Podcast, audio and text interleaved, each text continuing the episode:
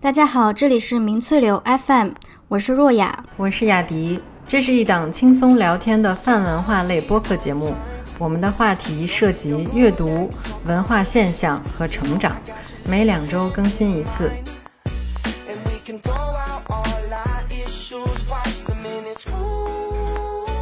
就是如果你把这个跳好了，你基本上直接可以就是太阳马戏团开始去准备去考。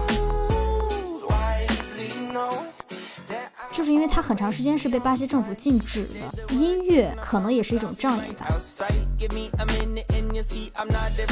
所谓说四肢发达头脑简单，我觉得这是一句很不科学的一句。睡不着这个觉，它的客观问题还是存在，但是我的心已不去管它。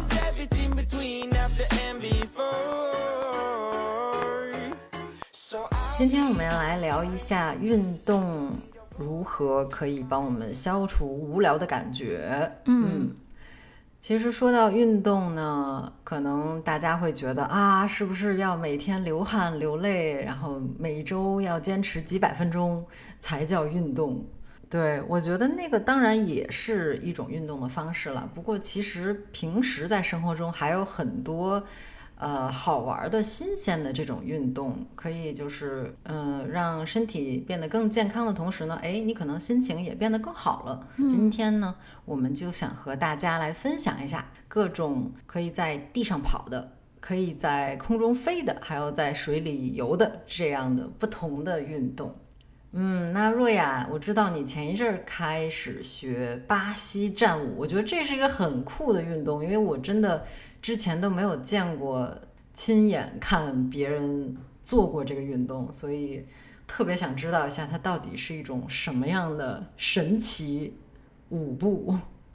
嗯，我觉得我可以先说一下巴西战舞的一种形式，呃，就是它是一个怎样的场景。如果你所在的城市有巴西战舞的教学，可以去看一节课，或者说，当然最快的就是上网了。就是这个运动，首先它离不开音乐。你大概会看到一群人围成一个圈，席地而坐，现场会有乐队，会有巴西战舞独特的乐器，然后大家会一起唱，呃，葡萄牙文的歌曲，呃，因为毕竟它是它是巴西战舞嘛，它来自巴西，嗯，然后中间基于场地的大小，可能会有一队或者说好几队去呃跳巴西战舞。其实有时候，呃，有时候可能会大家把巴西战舞跟巴西柔术想象成是一件事情，或者说啊，它是不是一个非常原始，然后极具雄性荷尔蒙的这么一项运动？嗯，那我是一个女生，我是不是不太适合呢？其实巴西战舞有非常多女孩子去学，而且呃，维多利亚的秘密的模特，他们当时有好多也会用巴西战舞去训练自己的身体，因为这基本上是一个很综合。它运动量还是挺大的，然后可以很好的训练到你的心肺、你的柔韧性、你的爆发力，还有反应速度的这样一个，就非常好的一个很综合的一种运动。嗯，说回到这个是不是非常危险，或者说非常有攻击性？就是我觉得，如果当然你的水平很高的时候，你可以做一些具有挑战性的动作，因为像我一开始就说，它其实是可以。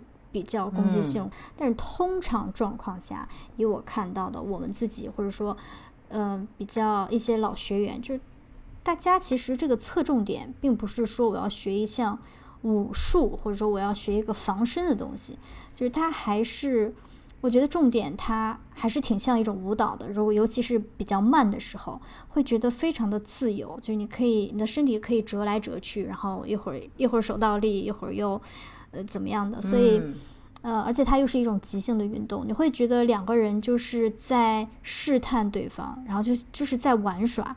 所以，当然了，还有一个就是不管快还是慢，基本上所有的动作都是点到为止的，就是你不会真的说这个这项运动就是我要 KO 对方，就是，而且从第一节课开始学基本的攻击跟防御的动作的时候，老师就已经开始在教你要怎么样保护自己。哎，那其实我比较想要知道的是，就是你刚才说现场会有乐队，嗯，那么这个巴西战舞是同时在这个一起在共舞的是永远只有两个人，是吗？然后其余的人坐在这个这两个人外面做成一个圆圈，然后一起给他们加油打劲儿唱歌，是这样吗？不是，其实人是一直在换的。当然你要保持，比如说你的场地只够呃两队人好了，那么就是保持。这个圆圈中始终是有两两组的人在在跳巴西战舞。那其实这个时候坐在圈上的这些人，他可以随时去打断你们之间的这种对话。所谓的对话，就是你们之间的这种在跳巴西战舞，就是大家通常会说这是一种对话。那打断你的对话，就要有一个人下去。所以，比如说你在跟你的朋友正在。对战，那这个时候我站起来挥手示意，请你下去，那么我就要跟另另外一个人继续。所以，对人其实是不停的在换的。哦，是下一个人的选择。对的，下一个人决定谁要下去。嗯，而且就是其实比较危险的是初学者。因为我常常会发现，尤其是当我稍微想快一点的时候，就发现哦，我这个我的腿的轨迹滑过去的轨迹跟我想象的不一样。嗯，那它跟像比如说跆拳道、空手道这样的这种运动之间，你觉得最大的区别是什么？或者说它这个为什么巴西战舞会更好玩一些？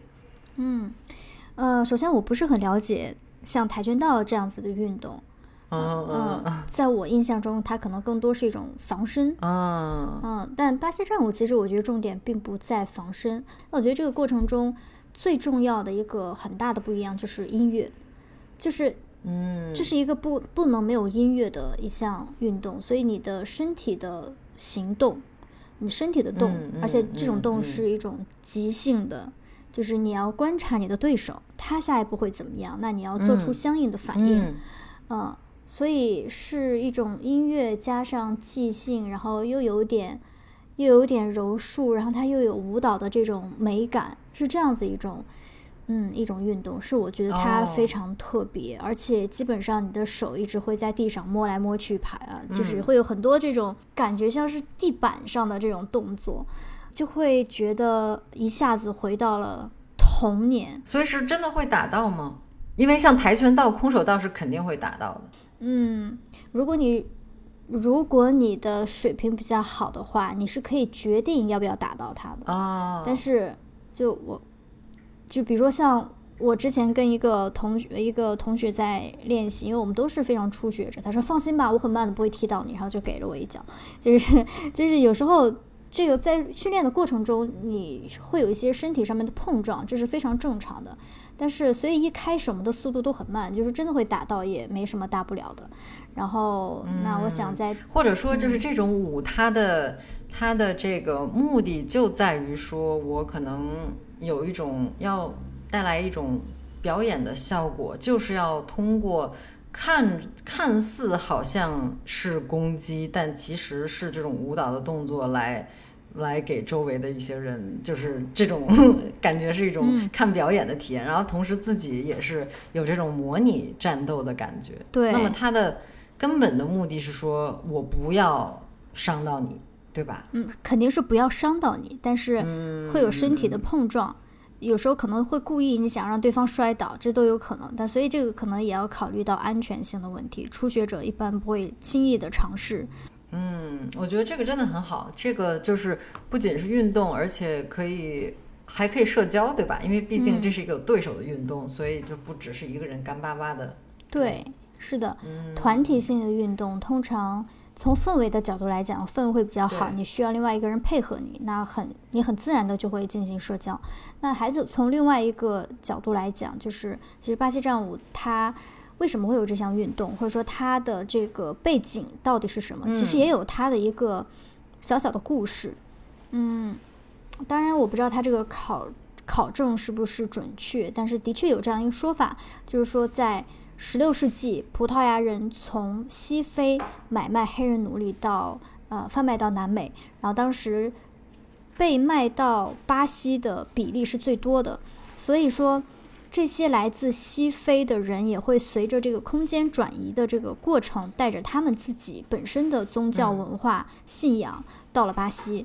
但是当时呢，呃，他们的这个葡萄牙主人的这种压制跟管理，很多的运动，比如说像巴西战舞是没有办法在明面上开展的，因为他们可能会有统治者会有这样子的这种担心，就是说，那你为什么要把你的身身体训练到这么强呢？你是不是要造反呢？所以就不给他们这样的机会。嗯嗯，所以说有一种说法是，就是在这样子的一种比较压迫的这种状况下，奴隶就是表面上会。觉得你是在，你觉得他们在进行一种舞蹈，但其实他们暗暗是在练习武术，在强身健体，可能有朝一日能够推翻这样子没有人权的这种统治，然后恢复自由身。所以说，这可能也就是为什么它既像舞蹈又像武术，它就是一个相结合的。然后可能过去偏向于武术，现在偏向于舞蹈等等，或者说你可以在之间自由切换的这样一项运动。嗯，所以其实。这项运动，就是因为它很长时间是被巴西政府禁止的，然后那音乐可能也是一种障眼法，就是你看我们是在娱乐哟，我们不是要造反，所以围成一个圈。为什么要围成一个圈呢？就是因为当你们的人围成圈的时候，你是没有死角的，你的目光所及，所有的角度你都是可以看得到的。所以说这是一种防止，对，就是一种让你的威胁降到最低的这样的一个。嗯，方式，所以就会有了大家卫生圈，然后有音乐，然后十二项舞蹈、十二项武术的这样一项，呃，非常有魅力的运动。嗯，对，哎，这个小故事简直是太神奇了。我觉得这个就是人民的智慧啊，对吧？嗯，其实，在地上就是在地上跳舞，我觉得当然是很开心，蹦蹦跳跳的，又有音乐，但是。如果不是在平地上的，就是是在蹦床上的，我觉得蹦床上跳起来，就瞬间就回到童年了。我知道国内其实前两年开始就很流行有各种蹦床馆，你要穿上那种带有这种特殊，就是为了增强摩擦力的这种小这个塑胶块块的这种袜子，穿上之后踏上去，然后。整个场馆可能一两千平米，你就是从一块蹦床蹦到另外一块蹦床，基本上没有可以正常走路的地方，就是除了是那个每块蹦床的边缘。所以你可以看到，就是当然有大人也有小孩儿，就是你不仅是用脚去蹦啊，你也可以用身体用屁股去蹦啊，或者是还可以劈叉呀，就你想怎么来都可以。但我当时听了一些报道，就是不太安全呢。嗯，就是你肯定是要注意了。我觉得运动就像所有运动，肯定都有危险的，它的那些地方，那你自己要去注意这些地方。对，嗯，那其实总结一下，能够让你瞬间回到童年的这些运动，基本上都是不太得体的运动。当然，无所谓不太得体，是打双引号的，就是你基本不太会好手好脚的，很优雅的。当然。其实巴西战舞其实也很优雅了，但是其实，嗯，在这个学习的过程中，还是会像小孩子一样，你的双手一直是在触摸，有触摸到地板，然后爬来爬去，滚来滚去，然后像包括蹦床，呃，蹦床也是，嗯，像你说的，屁股用到屁股，用到手，用到脚，所以，对，就是这样子的运动，或者说让你能够跟童年。像小孩一样可以放开自己的身体去玩的东西，会让人有一种很特别的放松、松弛的感觉。对，对对对，就是你想，你整个人都横过来了，那你还有什么可得体可言？我觉得就是团建啊什么的，我觉得其实真的是，就是 对啊，就可以去做这种活动，不管是巴西战舞还是蹦床，嗯，放下你的自尊心，赶紧打破很多破冰，大家之间的陌生。对，嗯。我见过你最蠢的样子，就是对蹦床。当时蹦床馆里还有很多小孩儿，就大概十岁左右的，然后就 说话相当的狠。就是我好像是站在一块蹦床上，那块蹦床可能是三米乘五米的那种大小吧。然后蹦床在前方有一个类似体操里面的那种呃木马那么一个小的设施，然后小朋友就是从我后面。他从我后面走过来，我正站在蹦床的中间，然后他说：“你起开！”然后就一副要 他要通过这个蹦床的中心，要就是等于把脚落点在那儿，然后通过它弹起来，把自己试图 弹到。你是他的障碍物。我想说，哼，好吧，我就让着你。对，我觉得在那儿能看到各种小孩儿，然后能看到这个。呃，不只是看到了，可以去玩海洋球什么的，觉得哇塞，对，很多年没有回到那样的一个不正经的好借口，嗯，真的是一个很好的借口。那其实就是说到这个蹦床在空中，我又会联想到 还有很多其他的这种空中的运动，都是最近几年特别火，我觉得，嗯嗯，就我之前也尝试过空中瑜伽。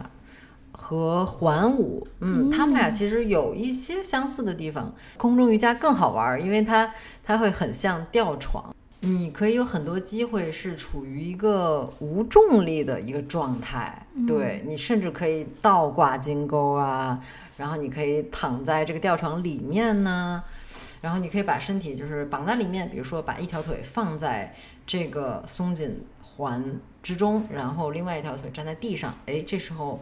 你可能，呃，吊在空中那条腿就是往前去推，那么这样就有点类似咱们如果要练舞蹈要做一些下叉的那种动作，呃，比你在地上做就是要简单，你也很容易去控制说，哎，我这个腿要下到什么程度？因为毕竟我觉得咱们咱们普通人好像都很难说 一下 就下个叉什么的。嗯，一下就下叉，那这家瑜伽馆可能跟骨科有有合作。先先把幺二零这个三个数字打到手机上，对，然后，有先把附近对，先地图上搜好。那我跟你在空中瑜伽的这个体验上面完全会有不一样的这个观点。我会觉得空中瑜伽上面的动作要比在平地上难非常非常多。嗯，因为地面会给你一个很稳定的支持，但是当你的身体是悬空的，你靠一个嗯软的这样一个，就姑且叫它这个瑜伽带吧，去支撑你的做很多体式的时候，其实是很很充满不确定性的。所以当稳定度还有核心没有那么强的时候，我觉得这是一个很容易受伤的运动。因为我第一次去的时候，当时就拉伤了。嗯。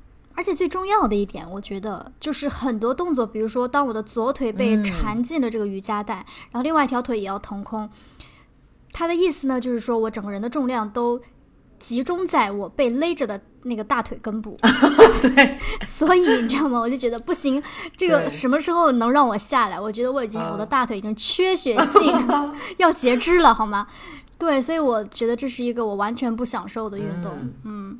我觉得这就是也是它魅力所在，对啊。然后环舞其实也是有一些这种东西，它，嗯，从它的设备上或者说设施上来讲，和空中瑜伽很相似。它也是天花板上，呃，掉下来一根绳儿，绑着一个大大的、很结实的呼啦圈之类的东西，是不是很好？我迅速的上网搜了一下环舞到底是什么东西，就是你这个难度太大了。是挺难的了，就是我只上过两节课，说实话。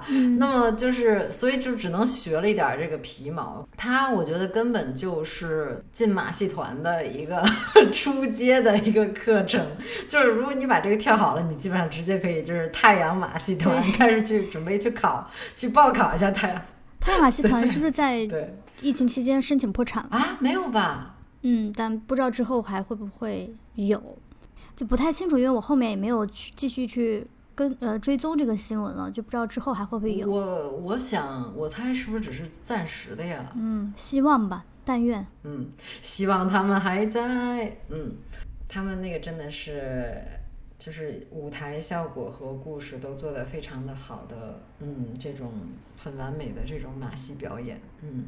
对，就是环舞呢。说回到环舞，它就是很像，你可以想象那种马戏团里面会有的表演，就是当这个呼啦圈是再次要说一下的，呼啦圈是垂直于地面，就是它，嗯，它像一个零一样在空中，对吧？像数字零一样，就是你人在上面，你可以就是呃转来转去，你也可以说倒吊在上面，就是一条腿。挂这个，比如说用膝盖下面这里挂住，然后另外一条腿可能打直，然后整个身体可能是很展开的，就是像这种飞燕的感觉，就在空中。然后老师主要是重点是有老师在后面稍微稍微他得推你一下，要不然你是你荡不起来，你也转不起来。对对对对对对对。当然，可能因为咱们这种初级的 人士，就是无法自己用力。骨科医院的另一个合作伙 伴，也许老师就已经是医生了呢，可能。嗯，就是刚刚说了地上的、空中的，还有就是水里的项目。对你有体验过你认为比较有意思的水上项目吗？到水里啊，嗯，其实我。从传统运动上来说，我是比较讨厌游泳的一个人，所以 我就基本上，嗯，游泳对我来说就是挺难坚持的。我觉得它对我来说就是有点无聊吧。对，可能我会我会比较喜欢，嗯，像前两年开始去尝试了几次滑水板，嗯，呃。叫做应该叫做站立式滑水板，嗯，它其实就是一个类似这个板子呢，是一个类似冲浪板的一个很大的这种，对我我可能是塑料之类的材质吧，就是可以轻松的浮在水面上的一个板子，嗯，那么你同时手上会拿一个桨。然后你可以站在这个板子上，也可以跪在这个板子上。当然，可能我更多的时候懒，就是坐在这个板子上。嗯，一般就是是会在湖面呢，或者是在这个河里可以去滑这个板子。你是因为懒，还是因为站不起来啊？就是这是两个概念。开始是的，是的。这个好像确实，哎，其实呃，虽然它是叫站立式滑雪板，但是其实我可能我滑了那几次站起来的，一共也就几分钟吧。因为确实站起来特别难，因为它是需要你，嗯，真的需要你全身平衡，平衡能力要很强。没错，没错，是的。就是我还看过图片里，我也是也是一个会搜图片的人，我在网上也有看到有人不仅做空中瑜伽，还有这种滑水板瑜伽。那个就那个就是相当的考验你的 整体的核心，嗯，挑战人体极限的这么一项运动，因为都很难了。对啊，你想想要在水面上，嗯，对，就是完全没有一个很稳定的支撑让你做这些运动。嗯嗯，我觉得我们先在地上练一练吧。嗯，对，还是先从地面上的开始，就先学会。爬，再学会走，再学会跑，就是它是一个循序渐进的过程，不然就真的很容易拉伤。我那次去学空中瑜伽拉伤，大概快一个月，我才有办法继续再下一次运动，就非常得不偿失。嗯，最基本的这些能力，我觉得我们就是慢慢练，然后从地面上开始练了之后，哎，就可以有嗯更多的这种时间去享受，说哎在空中带来这种 转悠转悠的这种。感觉或者是在水里，嗯嗯，而且比起一个人运动，我觉得最好是可以，要么就是有不同的花样，要么就是可以有有对手或者有队友。我觉得这样子也是一个，就我们最开始说的一一种社交的，有利于社交的这样一个活动啊。对对对对对对，我们刚才说这些运动其实都是都是都是很适合是用来社交的运动，而且我觉得。嗯，就通常大家都是用语言认识一个人的，就是你大家会做一些自我介绍，然后我是我我名字叫什么，我是做什么的。嗯，但是透过运动的这种互相彼此认识，是真的打破这种常规的这这个这个路数，而是你和对方一起玩耍，其实你不太需要太多的语言上的交流，然后等等到你们因为玩的过程而混的比较熟了，这个时候。才会有更多的语言产生。我觉得这个是对于社恐的人，真的是一件，我觉得是一个福音。对，是从一个不同的角度去互相认识，从这个身体上，然后从对方的动作，从肢体语言，嗯，从这些地方去互相认识。对。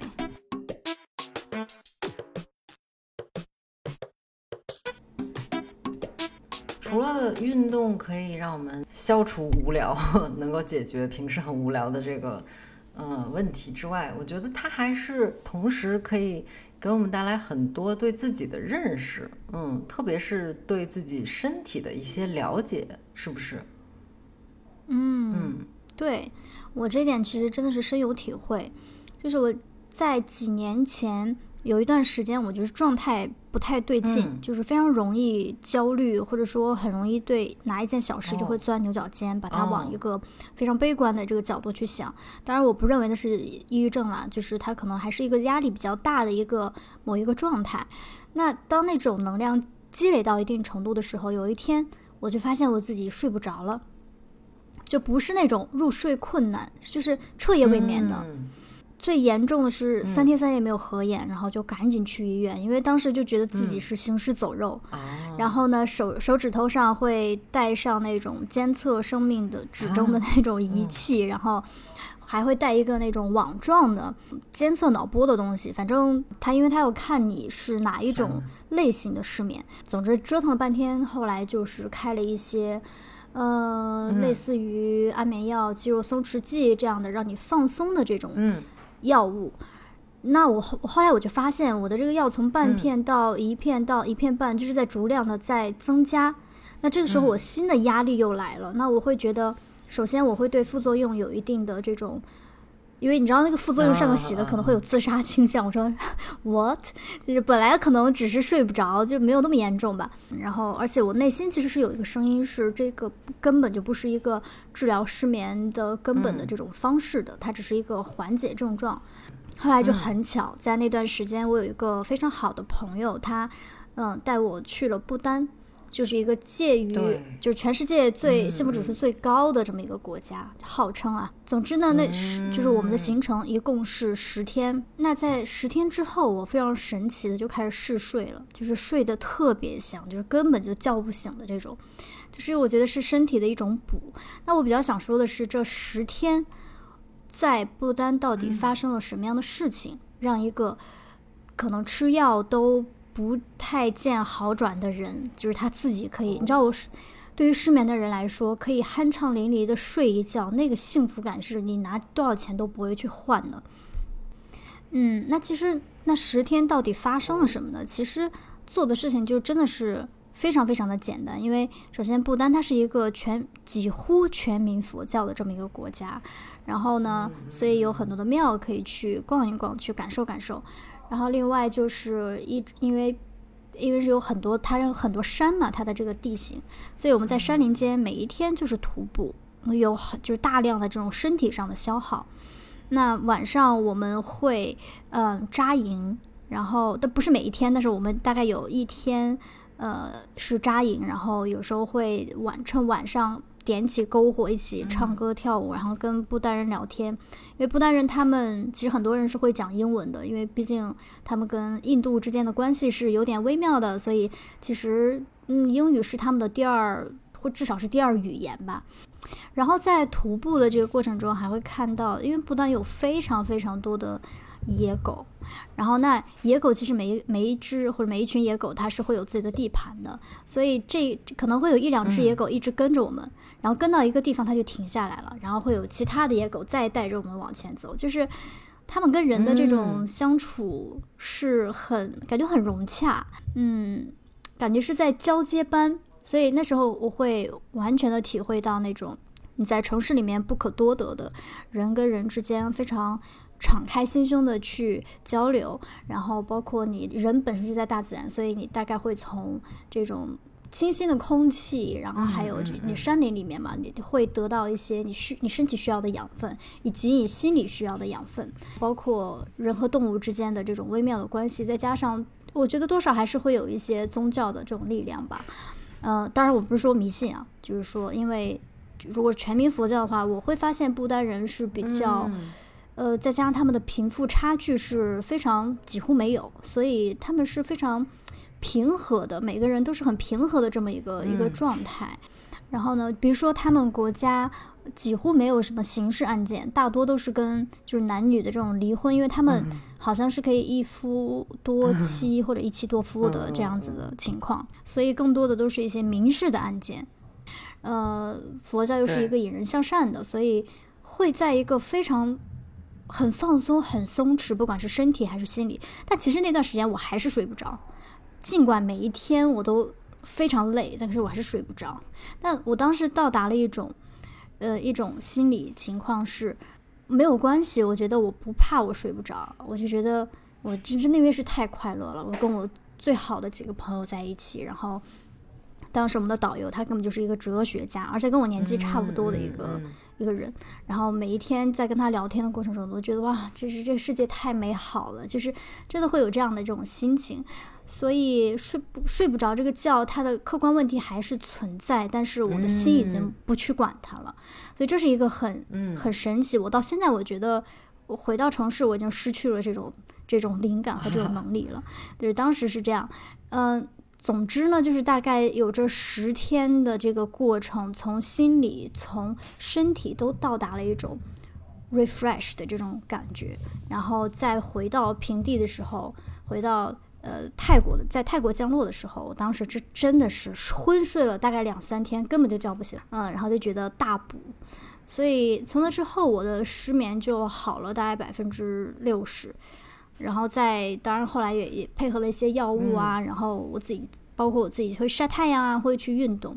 嗯，所以这是一个我认为运动让我身心松弛，或者说，嗯，其实身体比。比我自己认为的要智慧很多，要求生欲要更更高很多。就他始终是有自己的一套系统在，嗯，就是在那边努力的去做调整啊，去做平衡。因为对身体的这种认识是有局限的，都是基于过去的这种经验所带来的了解，所以可能身体在产生微妙的变化的时候没有那么敏锐。所以对我这次的经历会告诉我自己。尤其是当，如果你想让你的心理比较健康，就是很重要的一点，就是你的身体一定要动起来。我平常比如说在跳巴西战舞啊，或者说在跟朋友一起做运动的时候，其实很容易就会觉得，只要度过一个时间段，你会觉得哇，好开心，就是真的会有有这种发自内心的感觉。所以其实很重要的还是，嗯，你把你自己带到运动的场所，你把你自己带到大自然的那个环境里面。然后剩下的发生和改变，就是，嗯，你就你就放手去看吧。通常会有一些，会有一些惊喜，或者你会对身体有新的认识。嗯，也就是说，嗯，我们对于身体其实是可以有更多的信任的，对吧？去相信它可以自行调节，然后可以把我们带到一个呃最平和的状态，然后，哎。嗯，就不用有过多的压力放在上面。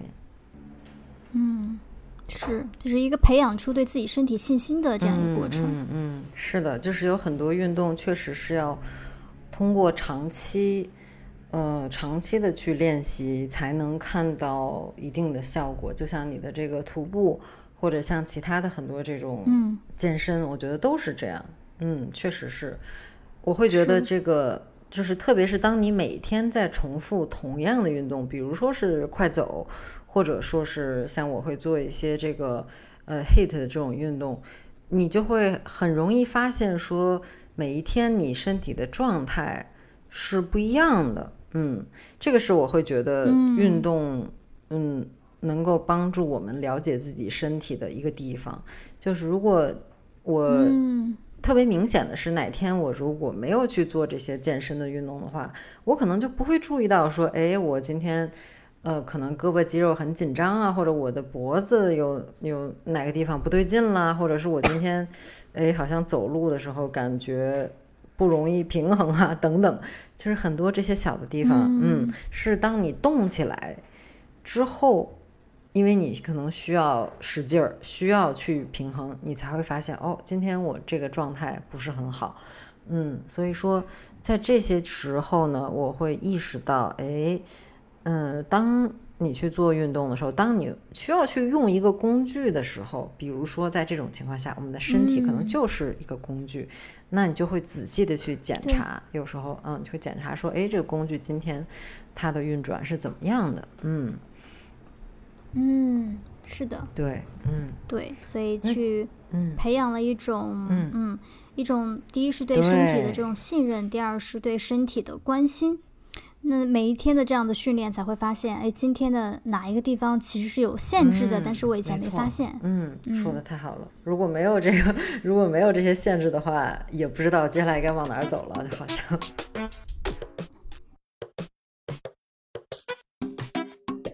在嗯做运动的时候，其实我们的注意力也还是要放在运动这件事儿本身上面。呃，我有看到一些有关这个健身，特别是力量训练的这些呃研究。比如说你在做你的肱二头肌的训练的时候，如果说你这时候就是刻意的。很专注的把你的这个注意力放在，就是你要想着说，哎，我现在在练这一块肌肉，那你的这个最终你肌肉的训练效果会有更大的一个提升。我觉得这个就是对我们来说是一个很好的提醒，呃，特别是出于安全的考虑，因为现在比如说大家都喜欢去健身房啊，去嗯跑步机或者是呃登山机这种器械，其实做起来大家。会感觉很轻松啊，也不会耽误什么事儿啊，因为你还可以看剧，可以听歌，可以呃听一些其他的节目。比如说，你如果去干别的事儿呢，你就容易分心，那你就更容易拉伤，或者是可能甚至还有，比如说你要脚踩空啦等等这些的，那就就非常严重了，对吧？嗯，对我之前有大概。很规律的练习了三年的普拉提，就是一对一的私教，我会很很明显的感受到，就是尤其像普拉提它这样子，基于一个解剖学，它是练小肌肉群，而且非常精准。我说练，我说练，比如说这个肌肉的时候，这一组肌肉的时候，那么如果你练到别的话，它可能会引起一种代偿，所以它是一个很对对对对对，它是一个很精准的这样的一个运动。那么这个时候私教就显得非常非常的重要，因为他会协助你，他会通过他的这个语言描述让你去体会到。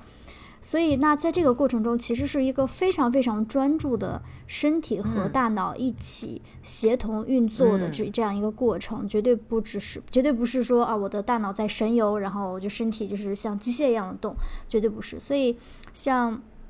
普拉提，我之前的老师就反复的强调，这是一个带着脑子去动的一项，嗯，一项运动。对，哎，那你说到呃，是一对一的这种老师，私教，其实我有一个小迷思，就是哎，私教一般来说都还挺贵的，那么私教的钱其实是就是花在什么上面了呢？其实有点嗯，还没有能说服我自己，就是去 把钱交给私教。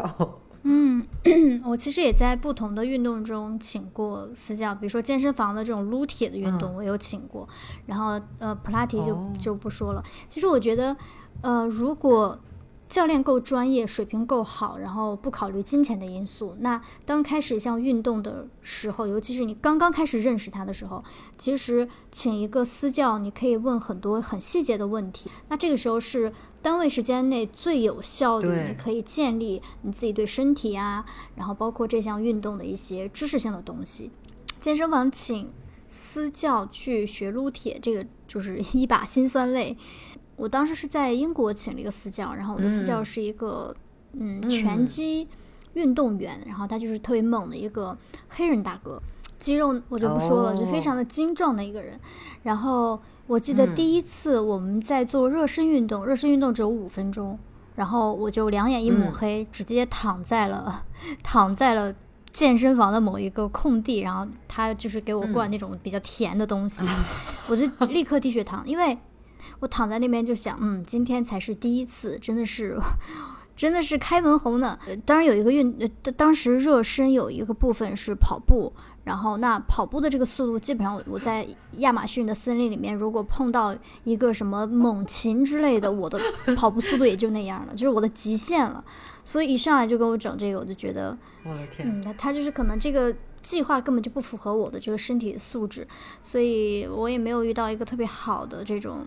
我之后就很少再去健身房了，因为其实健身房说实话对我来讲比较无聊。是啊，就是我我会，其实我反而觉得，呃，健身房的私教还是有它值得花钱的地方。就比如说，你像你说有人在旁边数拍子，它不仅是数拍子，它可能有两个作用，一个是。他是你的啦啦队，对吧？就是数拍子，他给你加油。其实他不是明面上的加油，但他是确实是一个人在那儿鼓励你。还有一个是他就是起到一个监督的作用。说好了做十个，那就得做十个，可能特别是严格一点的教练。嗯，我记得我听说，对，还有现在很多国内的私教，他会要求你给他发你每天吃的这些东西。你管我吃什么呢？就是人家是为了你呀，姐姐，就是人家是监督你嘛，所以我觉得这个钱你就是还花在了这种你专门雇一个人说，哎，来监督我，因为我们自己大家对吧，都是很脆弱的生物，就是 自己是无法控制自己的，对。特别是像我这种深夜吃薯片的人，所以，所以如果这时候，当然我可能不会花钱去雇人监督我不吃薯片，但是我可以，你可以把钱给我，我来做这件事情，好吗？太容易了。所以说，它还有一个这个监督的作用，我觉得这个是只有你花了这个钱，你心疼了，你可能才会去，反而愿意去听教练，对，就把自己逼上梁山。嗯，反正我肯定是不会因为金钱而改变自己的生活态度的。该吃还是要吃，我就必须要是非常发自内心的，我一定要改变。那我觉得教练不教练的，可能有没那么重要了。对，嗯，我们刚才说到就是身心合一。那么说回来，就是其实我觉得身体和大脑，因为毕竟大脑。它就是身体的一部分，所以呢，那我们咱们说的心，其实更多的不是说心脏，而是说我们的大脑，对吧？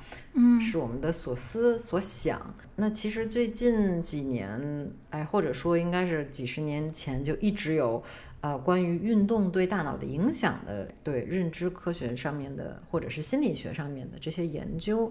嗯，我觉得特别有意思的一个呃研究的发现就是。任何这种长期的能给我们这个心率带来一定的提高的这样的这些运动，都会让我们的大脑更加年轻。那么大脑更加年轻是具体上来讲，它的作用是什么呢？就是它可以帮助我们的注意力变得更强，让这个长期记忆的衰退没有那么快。因为咱们知道，就是人上了年纪之后都会容易忘事儿，对吧？那个其实是一种很正常的。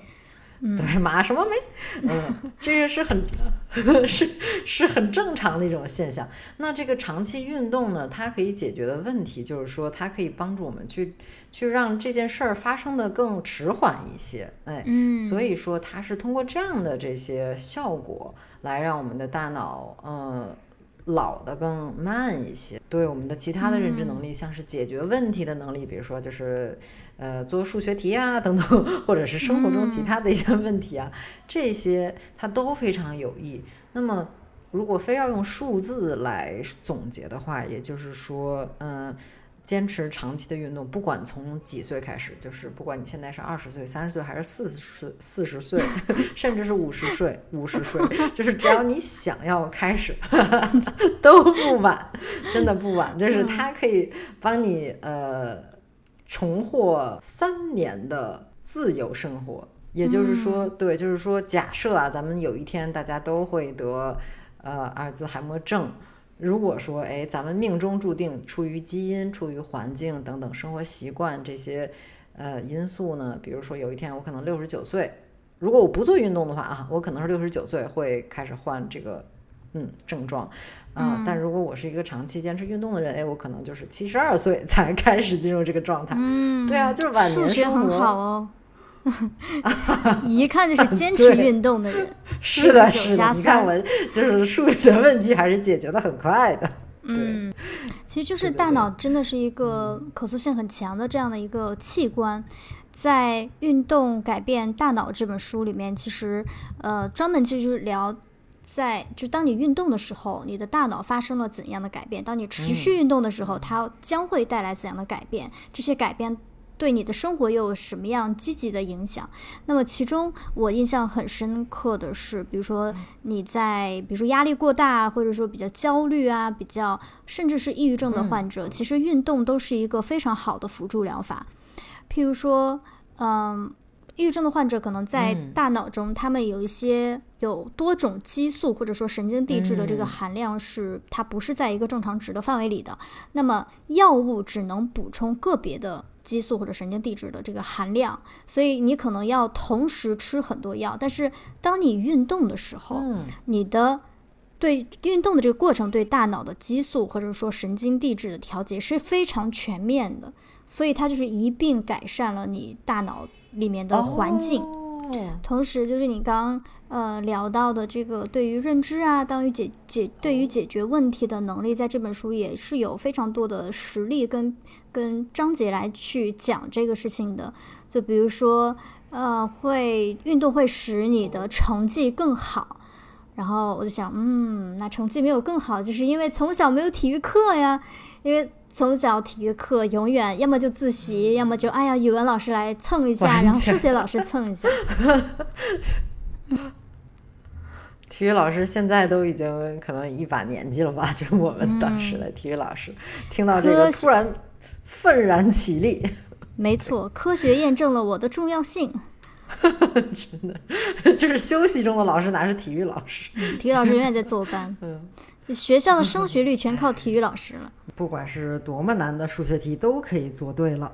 嗯，这个应该作为健身房的一个广告语之类的。就是你知道九十九乘以八千四百九十九是多少吗？就是答案就在年卡中。